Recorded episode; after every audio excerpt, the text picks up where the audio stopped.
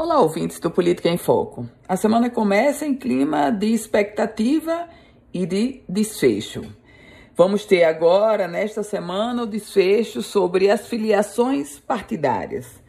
Especulações, sonhos, planejamentos, pré-definições tudo isso vai ser deixado de lado porque seguramente até a próxima sexta-feira nós deveremos ter o desfecho das filiações partidárias de todos aqueles que pretendem, que sonham e que desejam disputar o processo eleitoral deste ano.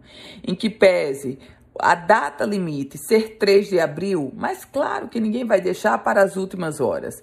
E exatamente por isso, até a sexta-feira, nós deveremos conhecer pelo menos o cenário partidário para o ano de 2022. No entanto, esse cenário partidário não quer dizer a batida do martelo para todos os pré-candidatos. Isso porque até julho, no período das convenções, muitas águas vão rolar. E nessas águas rolando, muitos vão passar, outros vão chegar, ao poucos ficarão e muitos deixarão.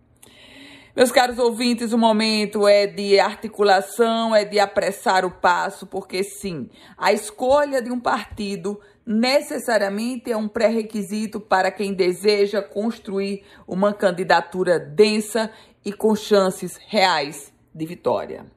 Eu volto com outras informações aqui no Política em Foco com Ana Ruth Dantas.